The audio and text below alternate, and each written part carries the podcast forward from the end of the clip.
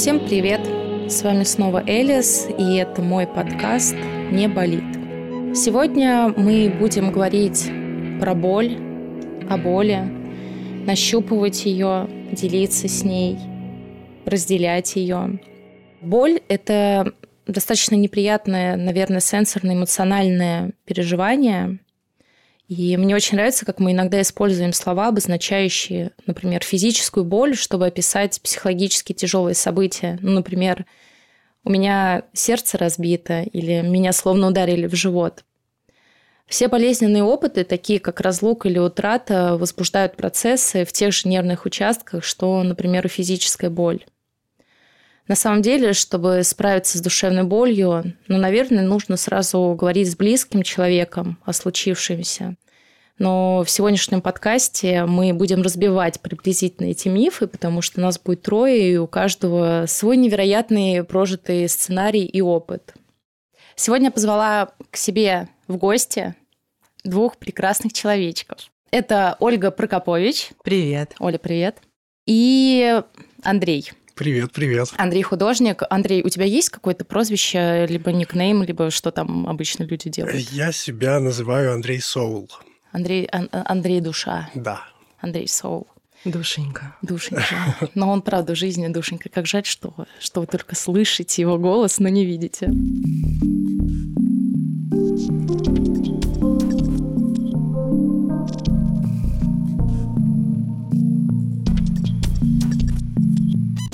Расскажите немножечко про себя. Давайте начнем. Кто, кто с чего хочет начать, кто хочет первый? Кто больше переживает? Ну, наверняка Андрей.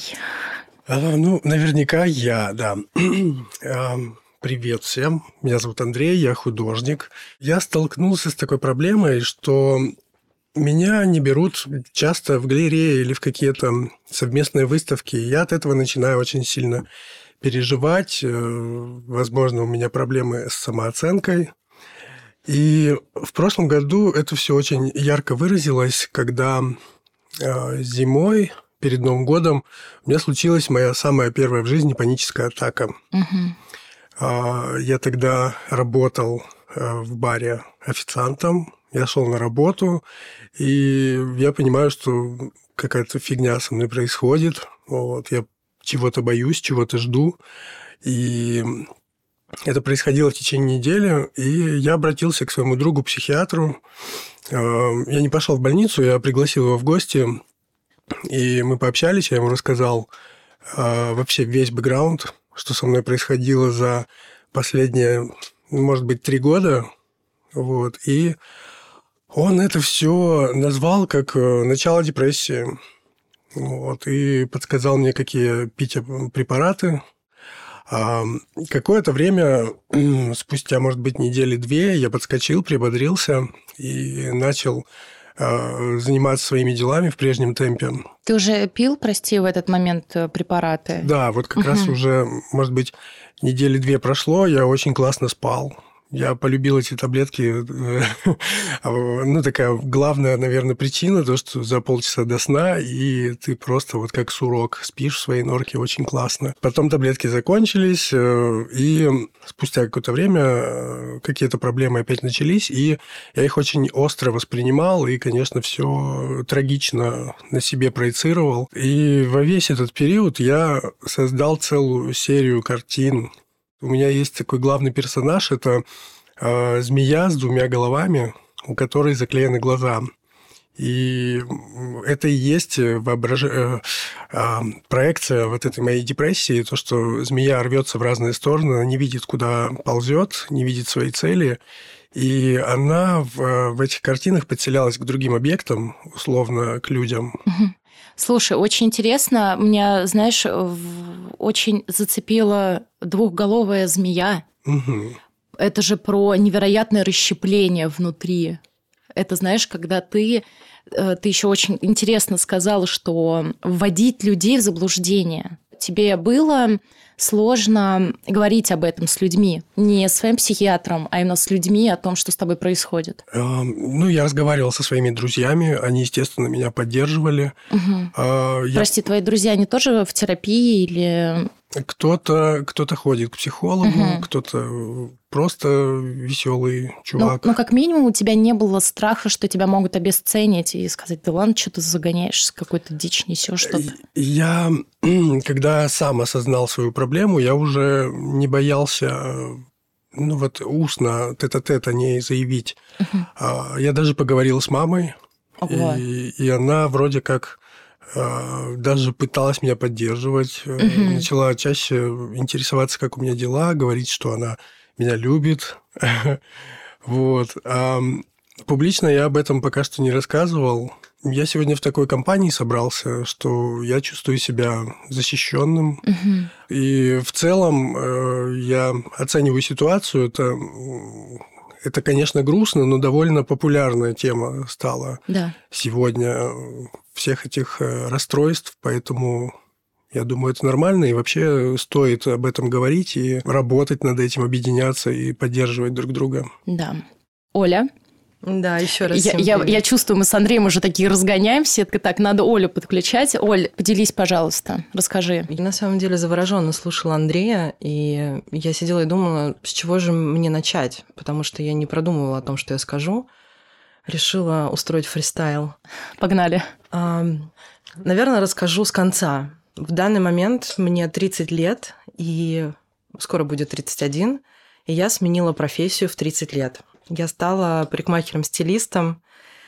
А до этого я всю жизнь была художником. Рисовала я с самого рождения, а с лет, наверное, с 11 я начала снимать на пленку, а после стала фотографом. То есть э, основная моя деятельность это было творчество. А дело в том, что я сразу затрону тему подкаста про боль. Я росла в дисфункциональной семье, и у меня было несколько моментов, куда я могла пойти. Либо это было ну, деструктивное поведение, употребление, либо это было искусство. И я выбрала искусство.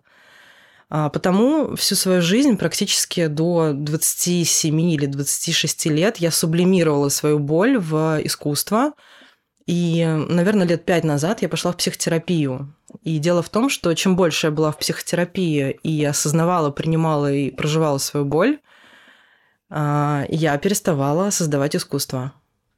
Я начала таять и начала выгорать. Но можете себе представить, что с самого рождения я творила ну, то есть я создавала что-то, меня все воспринимали как творческого человека, и я ничего больше не умею. Я ни в математику не умела, ни во что. Просто мне была интересна физика там. Я любила с дедушкой копаться в гараже, в его машинах, там транзисторы, этих жуков, играться с ними, с собаками игралась. Но у меня не было ничего, кроме искусства, и когда я решила от него отказаться, я опустела. И вот все начало закручиваться удивительным образом, когда моя боль а, стала стихать, прошло искусство, а, началась боль от пустоты и потерянности, а после боль превратилась в физическую, и я вот в данный момент я, конечно, обследуюсь, но у меня был какой-то первый сердечный приступ, когда я похоронила дедушку. То есть это был мой самый любимый близкий человек в моей жизни, который меня воспитывал вот с бабушкой вместо родителей. И, конечно же, на его похоронах меня настолько накрыло, что физическая боль стала вот следствием ментальной. То есть это все схлопнулось в один момент. А ты знаешь, извини, я тебя перебью, но здесь, получается, ты сказала, физическая перешла в ментальную, но мне кажется, здесь как раз-таки было наоборот. Вот эта боль утраты ментальная со всей дури ебанула, получается, физическая в сердце. Ну, я запуталась. И... Я запуталась, да. когда говорю именно так, что у меня была душевная боль, переживания. Я ничего в жизни в своей не ломала, у меня не было таких вот тяжелых травм тела. А, на данный момент моя ментальная боль переродилась в физическую. Вот. А потом у меня начала ехать менталочка в целом, и, как потом уже выяснилось, я жила в состоянии клинической депрессии около 7 лет. А я думала, что просто, ну вот я такая, вот так мне не везет, ну вот такая жизнь, вот такие у меня эмоции, вот такой я человек. После того, как умер дедушка и меня долбануло по голове и по сердцу, э, я начала заниматься своим здоровьем, пошла к психиатру, и психологу сказала, что, слушай, все, я не могу вставать с кровати, это ненормально, так, так жить нельзя. Ну, мне кажется, что люди так не живут нельзя вставать утром и не хотеть жить там. Ну, у меня не было никаких суицидальных мыслей, но я просто не понимала смысла вообще всего, что вокруг происходит. И это было даже на физическом уровне, у меня не было сил. И не сказать, что у меня была тяжелая жизнь. Да, ну, деструктивная семья и прошлое – это одно, но я окружила себя заботой, творчеством, любовью, там, решением своих проблем и так далее. И как это все выразилось вот в эту пустоту, в которой я однажды проснулась. Можешь объяснить людям, которые слушают, то, что многие очень путают разницу между психологом и психиатром? Конечно, расскажу. Начну с предыстории. Мне кажется, не у всех, но у многих в семьях есть такая установка, что если ты обращаешься к психологу даже, то ты какой-то ненормальный. С ну, тобой что-то не так. Ты что, псих? Ну, вот эта да. шутка она, конечно, очень много в, в меня в страхов вселила и сомнений. Я же 7 лет вывозила сама. Я, не, я боялась пить таблетки. Я думала, что я же сумасшедшая, меня в диспансер поместят. Я пошла к психологу сначала, и это просто консультирование. Это человек, который консультирует, он не ставит диагнозы он не прописывает лекарства, он ничего такого не говорит. Он даже не говорит, что с тобой что-то не в порядке. Он просто с тобой беседует, слушает, слушает да. рассказывает о каких-то, может быть, своих, э, не знаю, кейсах, и вы выясняете то, что тебя волнует. Но когда у тебя есть у самого запрос на исцеление уже на физическом уровне, и ты говоришь человеку, что мне кажется, со мной что-то не так, а, он может посоветовать пойти к, к доктору. Есть еще психотерапевты, это что-то среднее между психиатром и психологом. Это человек, который может и помочь тебе, как консультант-психолог, угу. и прописать э, препараты. Угу. То есть у него есть медицинское образование. А психиатр это человек, который занимается выписками. А, да? Психиатр это тот человек, который имеет право по своему статусу выписывать препараты. Он не слушает душевно раздирающие истории, он угу. просто записывает историю болезни, он записывает историю всей жизни. Угу. Собственно, вот бояться к психиатру идти нормально, потому что мы все зашорены. Ну, это страшно. Андрей, получается, друг твой, вот как мы сейчас разобрали, он э, психолог, психотерапевт или уже сразу психиатр? Он психиатр, он э, психиатр. работает в какой-то клинике э, и проходит обучение на терапию. То есть, насколько мне известно, они сначала сами себя терапевтируют, угу. вот, выясняют какие-то свои проблемы, потом уже получая этот опыт, могут терапевтировать других людей. Угу.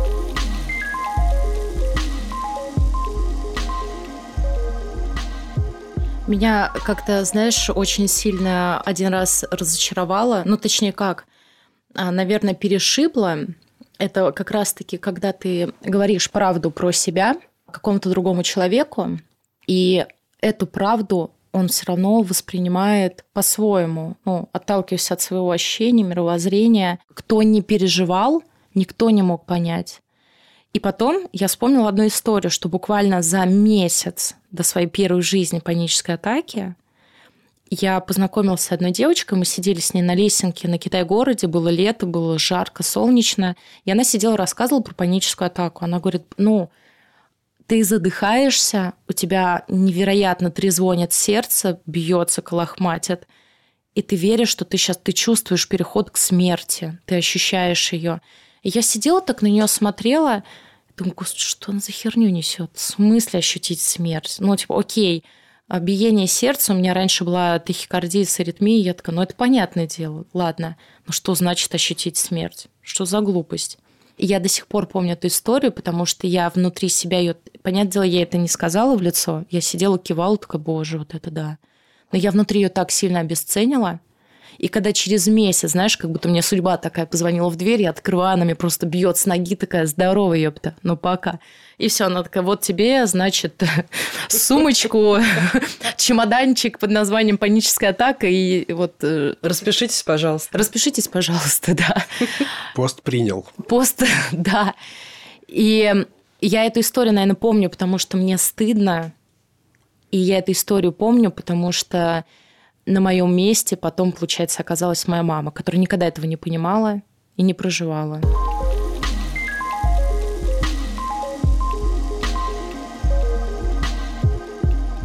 родители. Наверное, мама спустя как года полтора она приняла, что у меня есть проблемы, но при этом, когда я испытывала боль моральную, тревожность, я всегда провожу с чувством как это бы правильно объяснить, не утраты к самому себе, а как будто бы ты, вот когда у меня происходит тревожность и меня начинает колбасить, у меня ощущение, что я расстаюсь в этот момент сама с собой. И мне прям плохо, потому что это, знаешь, когда ты встречаешься с человеком, и вы расстаетесь, но вы не хотите, ты прям как будто бы тонешь и пытаешься зацепиться, зацепиться за него, но при этом ты идешь на дно. И в момент тревожности я испытываю абсолютно то же самое что а когда она меня начинает колбасить, я пытаюсь зацепиться вот за ту Элис, которая сейчас перед вами сидит. У меня сейчас нет ни тревоги, ничего. Я чувствую свои руки, я вот ногами пол чувствую, кофе вкусное. Тут мы э, электроночки покуриваем, сидим. Все вкусненько, и ты все ощущаешь. И мне сейчас не больно, не страшно.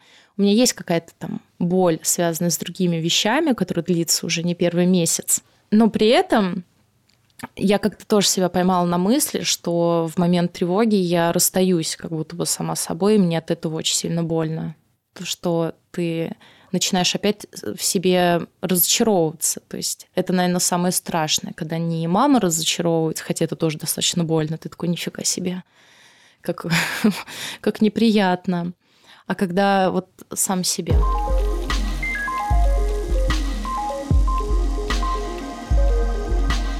Я прочитала на днях статью, что когда ты испытываешь э, ментальную боль, ну, предположим, это расставание, собственно, ментальную боль зачастую э, мы испытываем в момент утраты, потери человека, это может быть смерть или еще что-то, э, либо расставание. Зачастую это вот плюс-минус две причины. Мы можем еще взять там, не знаю, разочарование в самом себе, в мире, но основы – это утраты расставания. И в одной статье писали о том, что когда ты проживаешь эти эмоции, проживаешь эту боль, тебе нужно начать с кем-то говорить, с кем-то близким, кто тебя не обесценит и сможет выслушать и поддержать.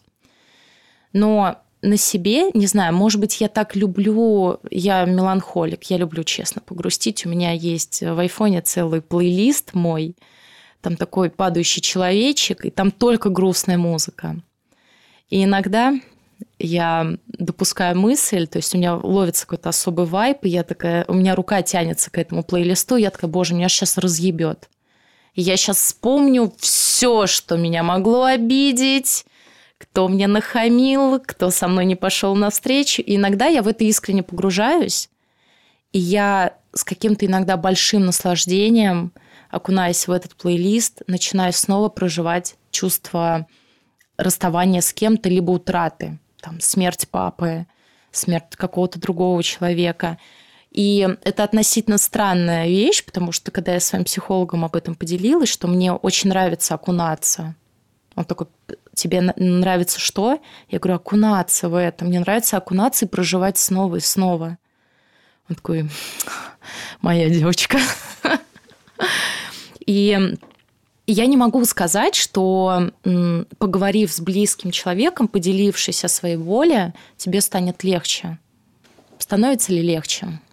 Ну, мне кажется, это зависит все-таки от проблемы. Чаще нет чем да. Как-то давно почувствовала, что все наши вот эти маленькие болючки, чувство жертвы, а, скулеж, а, вот это вот все, что красивое мы слово скулеж. А, испытываем жалость к себе и так далее, но не высказываем и не, не воспроизводим это вслух либо в действие, все, что мы не воспроизвели и не проявили, оно в любом случае у нас остается. И я это сравниваю со щеночками. Я бросаю этого щеночка в эту черную комнату и запираю его. И он так... Угу. И я не слушаю его. Нет, я пошла мыть пол, там мокро. Одела чтобы, наушники. Да, чтобы всем было видно, что вот у меня очень красивый ухоженный дом, и я в порядке, у меня фундамент не гниет, никто не видит этого. И у меня в подвале не маленький щеночек, который мучит. И каждого своего щеночка я бросаю туда. Но проходит время, и там эта псина трехголовая, этот цербер, он просто рано или поздно вырывается из этих дверей и сносит все. Либо тебя, либо твое тело и тебя, либо твоих близких, либо разрушает вообще все вокруг. И обычно в такие моменты это очень двоякая ситуация, когда ты терпишь, а потом вываливаешь очень резко, а человек сидит рядом, и он просто вообще не понимает, что происходит. Да, тебя прям взрывает. И я не оправдываю тех, кто терпит и вдруг взрывается. Надо вовремя говорить, но это очень тяжело. Да. И к этому годы иногда идут. Вот путь в несколько лет может э, длиться, когда ты научишься вовремя говорить послушай, у нас есть проблема, давай ее сядем и обсудим, пожалуйста. Ну, это уже про диалог, конечно. И, конечно же, этот Цербер, он рвет в клочья вокруг кровища, как у Тарантино, и никому не хорошо.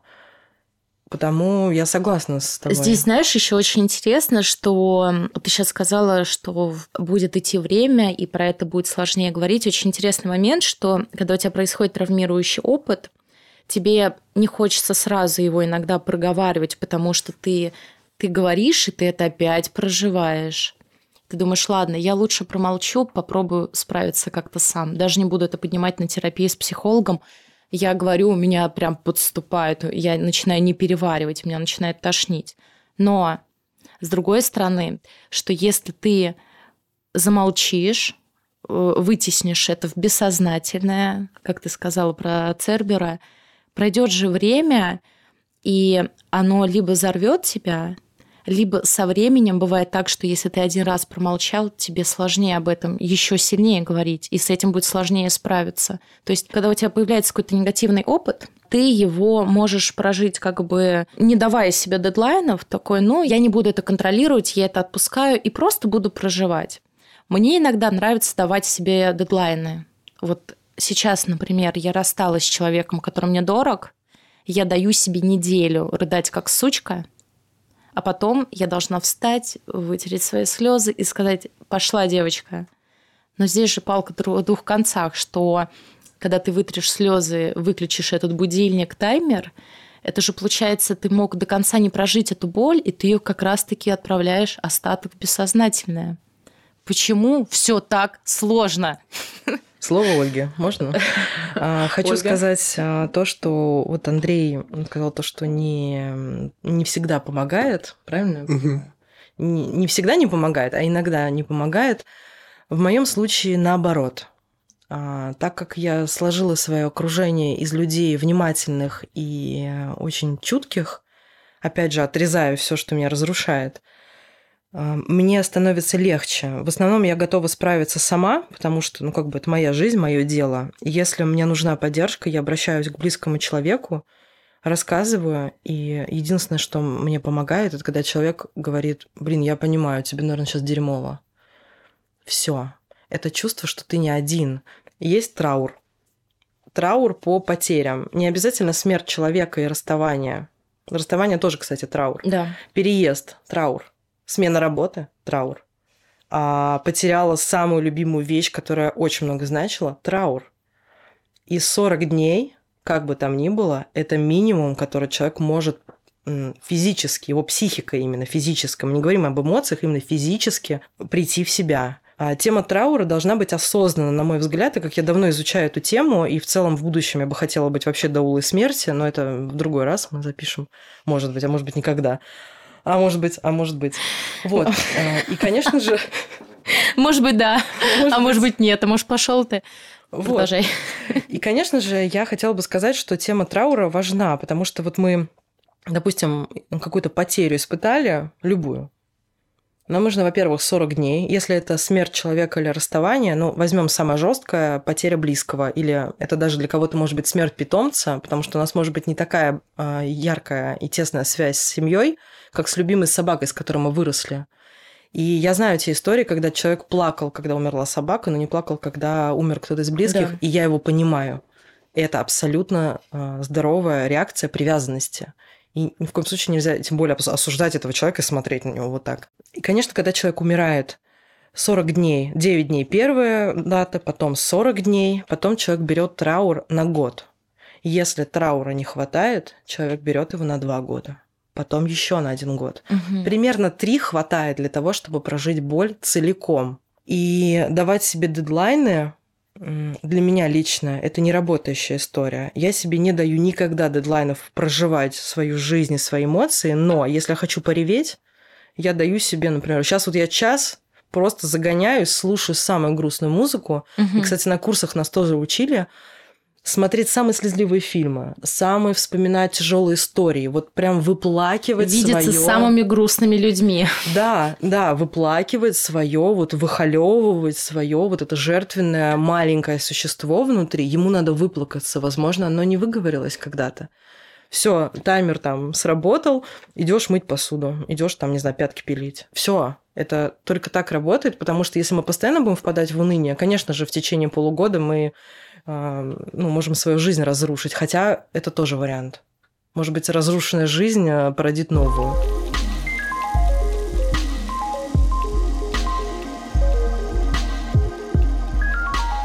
Я вот э, очень люблю, пользуюсь фразой своего друга, художника, когда впадаю в такие состояния, что концентрация приходит во время действия. И я могу тоже часами, днями сидеть, ничего не делать, э, и все равно крутить эту фразу в голове. А, но в какой-то момент э, я начну все-таки что-то делать и постепенно выбираюсь из таких состояний. Недавно я на, на той выставке, где мы с тобой встретились, угу. я совершенно сгорел. Вот, то есть проходит буквально пару дней, я понимаю, что мне после совершенно... Выставки? После выставки, да. Ого. Я готовился к ней 12 э, дней, и последнюю неделю перед событием я, может, дома спал нормально ночь, э, два раза всего. Угу. Вот. Остальное время это либо я спал день, либо оставался в студии. Но я совершенно э, устал, совершенно измотался, и потом после выставки я пришел в студию, понимаю, что мне вообще ничего не интересно. В такие моменты я спасаюсь э, тем, что я начинаю приглашать к себе друзей, у которых есть какой-то запрос. Э, например, э, моя подруга-соседка по студии, ей нужно было сделать мебель.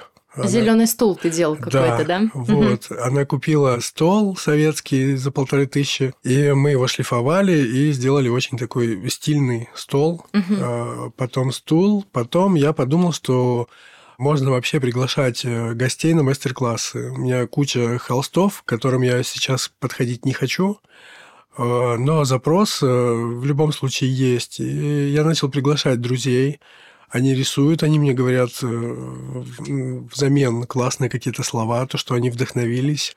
И мы, получается, вот так друг друга спасаем. Мне даже кажется удивительным, что ты, вот тебе плохо, но ты наполняешься не за счет лично себя, тишины, э, знаешь, в темноте бродишь туда-сюда по квартире, а ты наполняешься, ты отходишь от своего привычного паттерна поведения, там рисования картин, холстов, э, ты отходишь к другому, и ты, получается, наполняешься все равно за счет людей, и они тебя не да. бесят, нервируют, и ты не хочешь никого убить.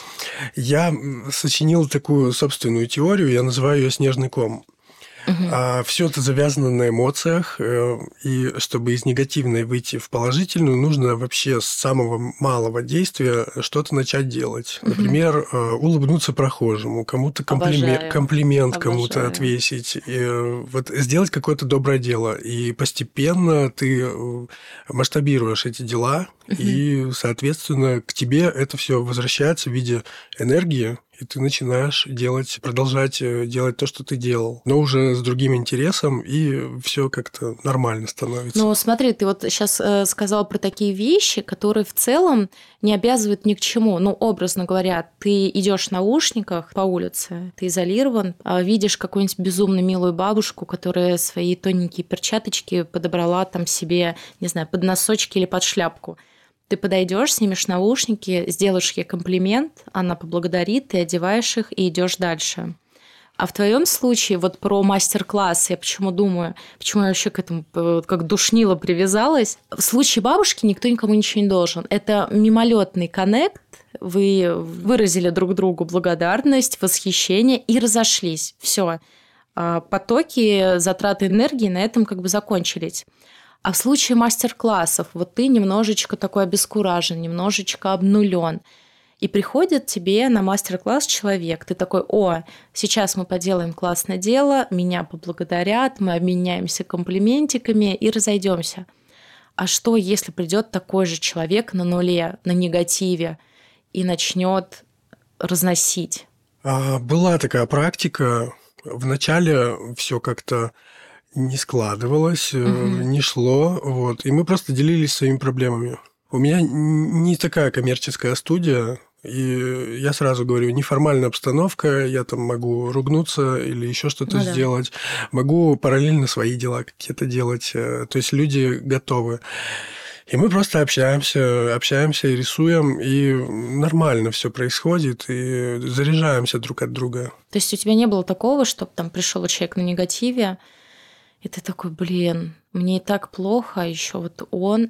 Я не хочу больше вот именно проводить, например, мастер-классы, когда я вне ресурса. Такое было, когда я работал э, в Питере в коммерческой студии. Большие группы, которые приходят э, отмечать, не знаю, девишник, э, день рождения, и ну и рисуют они одинаковую картинку, какую-то угу. слишком банальную. Но это не мои люди. Но не по вайбу совершенно иные. Да, и вот Тогда, да, я немножко сдерживался. А сейчас, э, ну, все-таки ко мне в гости приходят. Это мой дом, я здесь делаю то, что хочу.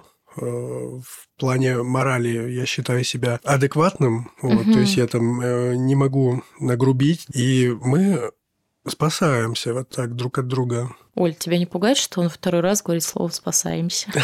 Ну, просто коннотация. Ну, точнее, это слово дискредитировано, и оно начинает э, в треугольник Карпмана уходить, но нет. Потому что я в той же ситуации. Я люблю уединение безмерно. Я в целом такая пещерная волчица. Но когда я начала вот ходить и на ВДА, и нашла свою профессию, которую я никогда вообще не думала, что я найду, я служу. То есть я наполняюсь дома одиночеством, делаю свои дела, там, смотрю сериальчики, вкусно ем, не знаю, отдыхаю, разбираю мусор, там, не знаю, расхламляюсь. И для кресло меня это отдых. разбираешь. Да, Эл мне припоминает это кресло уже давно.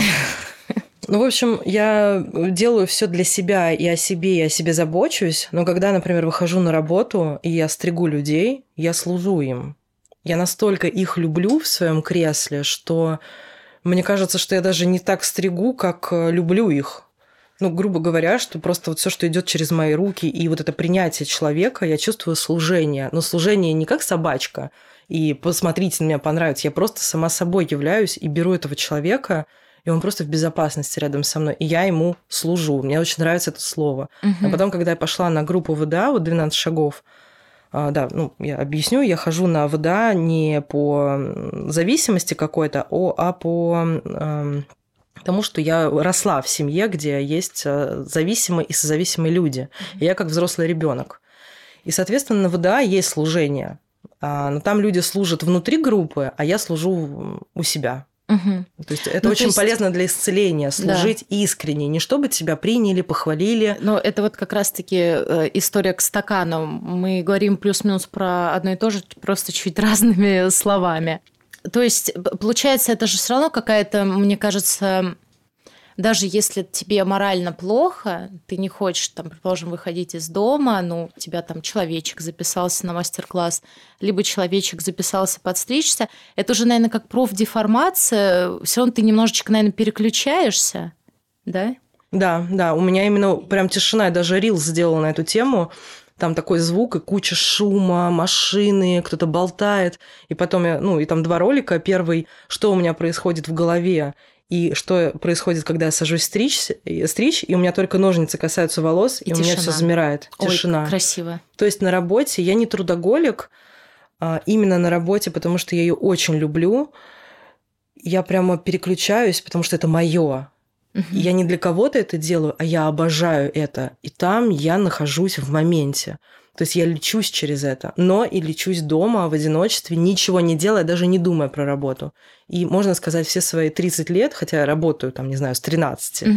я мечтала о том, чтобы я вышла за пределы двери, и моя работа закончилась. Но так как я всю жизнь была в искусстве, моя работа была круглосуточно в моей голове. Вот Андрей как у тебя? Да, это так же. Ты живешь искусством, ты постоянно какие-то идеи придумываешь, потом постоянно подсасывает из-за прокрастинации, а прокрастинация забирает силы, и ты еще больше себя начинаешь судить за это. Вот, и я мечтала о такой работе. И получается, что я прихожу туда, вот, сделаю пометку. Почему эта профдеформация меня не, не пугает и не напрягает?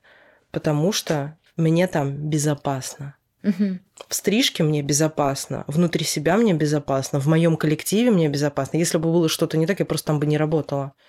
И получается, что я знаю, что там мне будет хорошо. Вот как ты говоришь про студию, это твое пространство, ты там сам собой являешься. Гнездышко. У Андрея, Конечно. кстати, очень прикольная, очень уютная мастерская.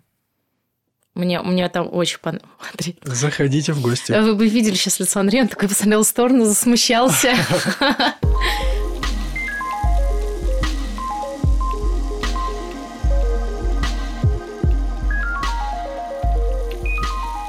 Мне очень нравится, что подкаст называется «Не болит», но при этом, что в первом выпуске, что вот сейчас мы очень много делимся про то, что болело, и то, что болит и сейчас, что может вызывать те или иные эмоции, переживания. И я почему-то подумала, найдется же какая-нибудь, знаешь, ну не зараза, человек в первую очередь, который напишет, я что-то не понял, подкаст называется «Не болит», а у нее там как не послушаешь. А что так грустно? А чё? Это грустный подкаст. Я, я ожидал большего. Я уже, наверное, свыклась за 8 лет, что есть вещи, которые уже действительно не болят. То есть там той же панической атаки у меня не было, наверное, года два, но вот единственное, недавно меня чуть не хлопнула она.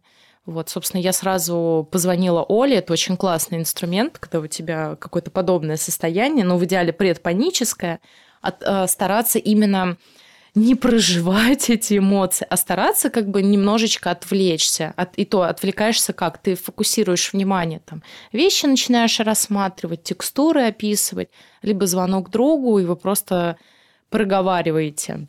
И меня недавно я начала думать о том, что, боже, это же со мной на всю жизнь. То есть, получается, это... Оля, не закатывай так глаза. Это же, получается, оно будет болеть всегда, только чувство. Это вот как после расставания, после утраты, чувства просто притупляются, и это становится частью тебя.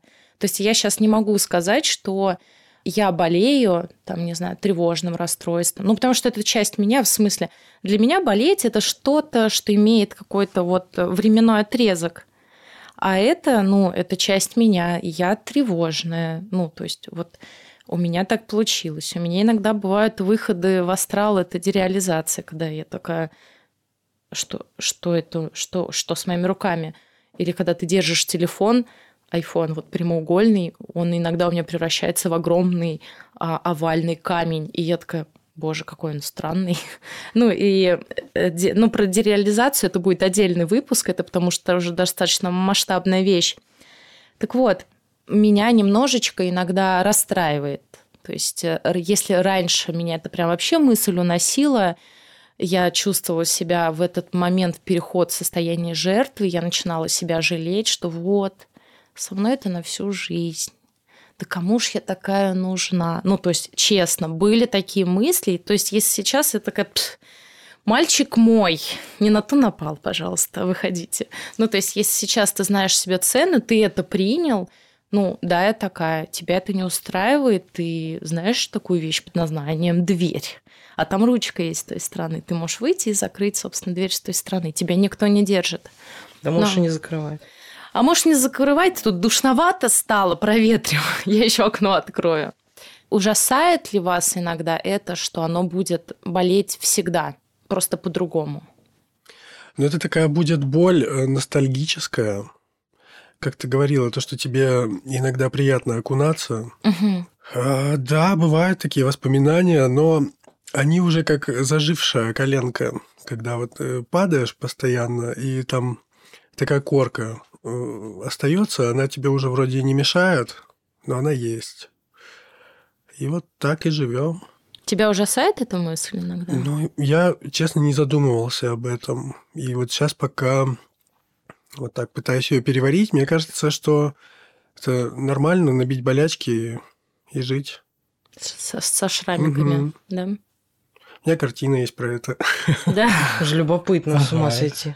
Ну, и я в любом случае в описании выпуска вставлю ваши профили, чтобы люди увидели, какие картины пишет Андрей и какие лоскутки волос режет Оля. Оль, что ты думаешь насчет этого? У меня было две фазы.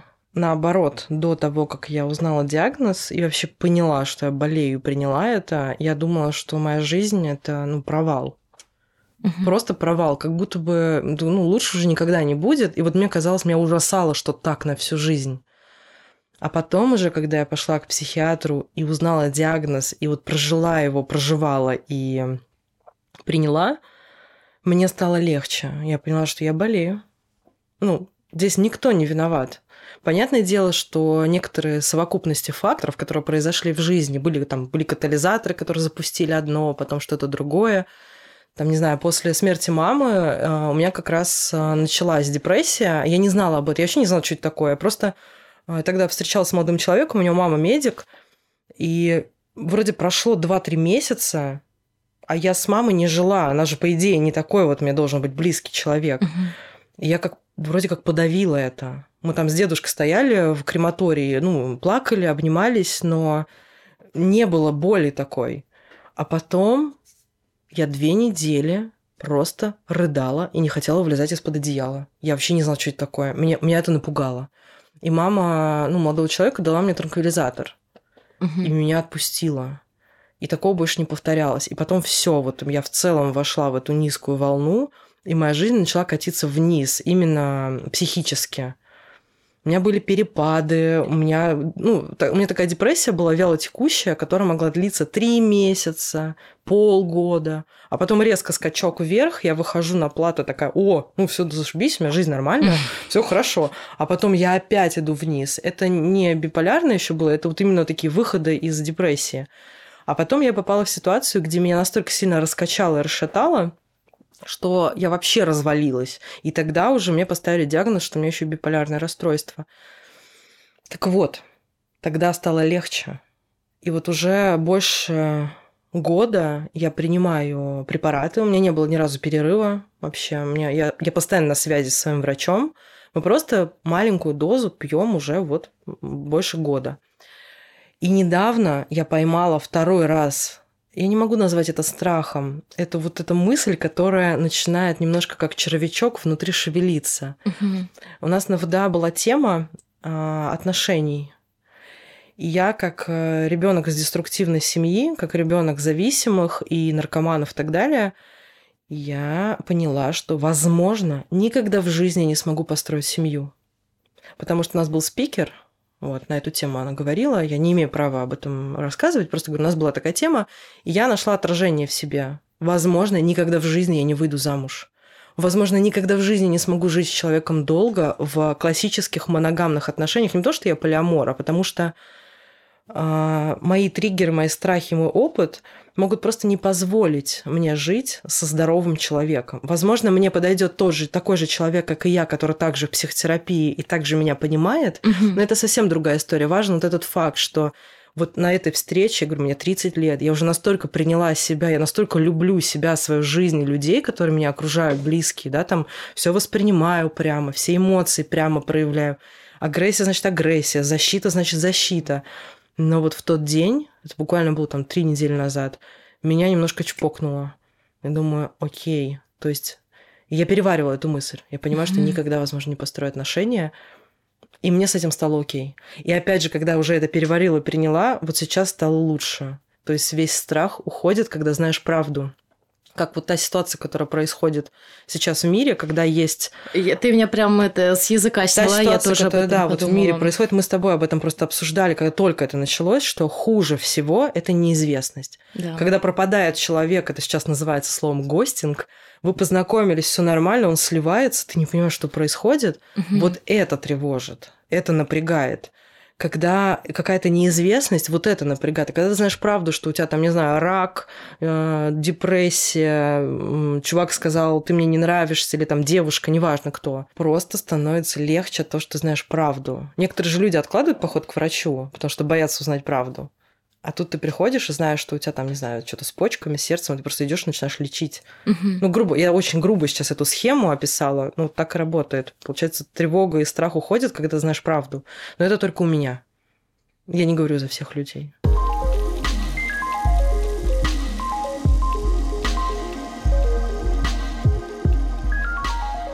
Мне кажется, что те люди, которые готовы принимать, например, если у тебя болит сердце, не все пойдут к врачу. Хорошо, я не буду себя строить святую. Первое, что мне приходит на ум, это просто слабый человек, который боится в зеркало посмотреть.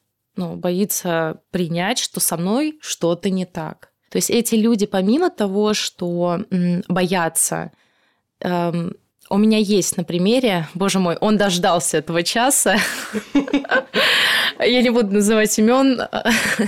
Есть один невероятный человек, правда, очень харизматичный, интересный, безумнейшей глубины человечек. У него есть особенности восприятия мира, у него есть... Я не хочу это называть проблемой, но раз уж мы тут все об этом говорим, у него есть проблемы, которые... Это как раз-таки про копилку. Мы с ним обсуждали их. И человек говорил о том, что ему тяжело, что ему это ну, иногда приносит дискомфорт. Но тот самый вот матч, который у нас произошел, это про то, что и ему, и мне нравится проваливаться вот в эту яму и находиться там, когда тебе плохо, когда тебе ровно на все, ну, ровно ты ничего не чувствуешь, ничего не хочешь, ты никакой. Но это идеальный пример того, что у человека есть как бы все способности жить еще лучше, чем он живет сейчас, но он не хочет решать эту проблему. Он не любит врачей, он не готов заниматься своей головой, потому что ему искренне страшно. И мы очень много, много об этом говорили. И опять же, на своем примере он это видел. То есть я ему не говорила, вот, посмотри на меня, посмотри, смогла я, сможешь и ты. Вообще нет. Просто я с ним всегда делилась вот тот путь, который я проходила, прохожу, что, как. И его это, конечно, очень вдохновляет.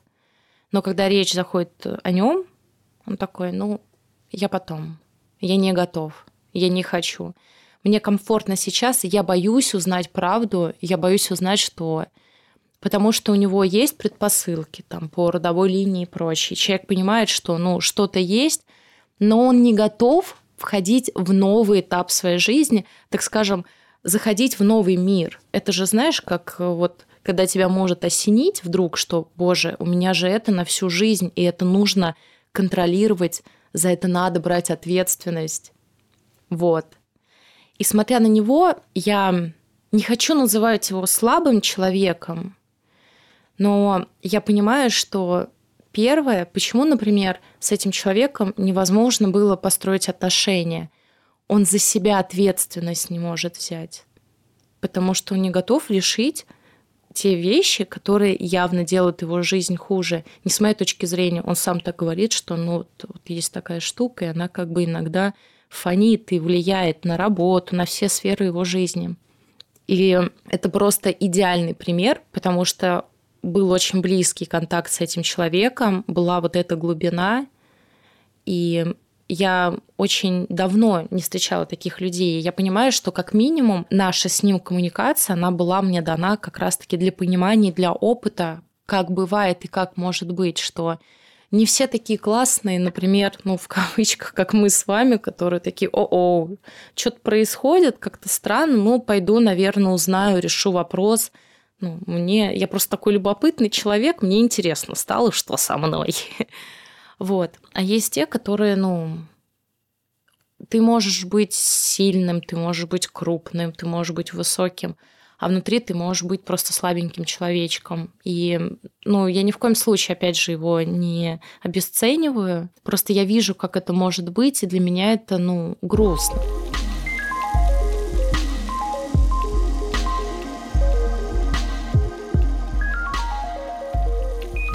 Андрей, расскажи свои инструменты, когда ты испытываешь именно ментальную боль.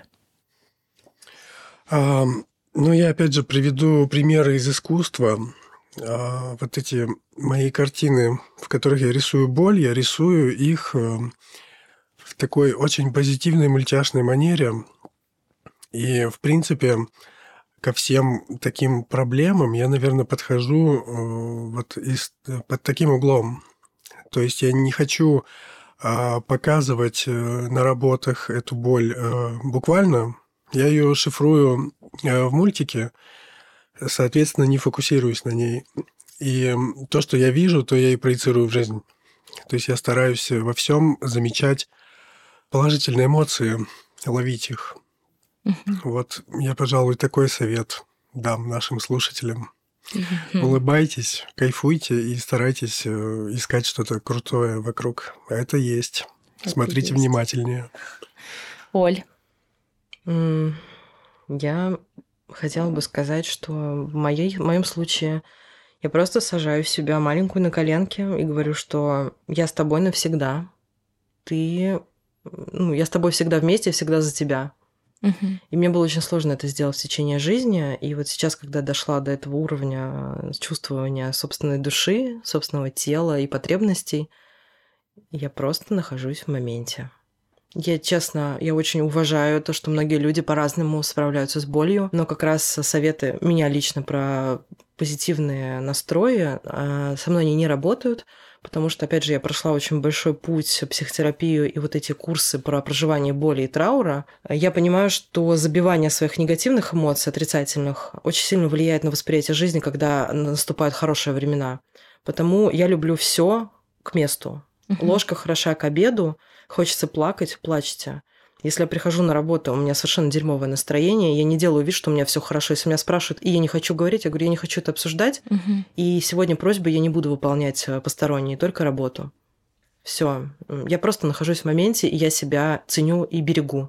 Угу. Все. Мне очень нравится, что э, сегодня настроя, и у нас совершенно разные инструменты и, само собой, тот человек, который будет слушать, что ему откликнется больше, обращать внимание на позитивные вещи, на детали, которые могут вдохновить. Это такой, боже, чем я живу? Какая невероятная птица сидит на этой ветке. Либо друг, другой человек послушает Олю такой, да пошла ты нахуй, эта птица, мне сейчас плохо. Подходите серьезностью к выбору человека для душевного разговора и, пожалуйста, убедитесь, что этот человек вас примет, выслушает, обнимет и никогда не будет обесценивать. С вами была Элис, и это, надеюсь, уже вам полюбившийся немножечко подкаст про ментальную боль и про физическую. Всем спасибо, слушайте, делитесь, любите, светите, наслаждайтесь. Обожаю, обнимаю. Всем пока-пока.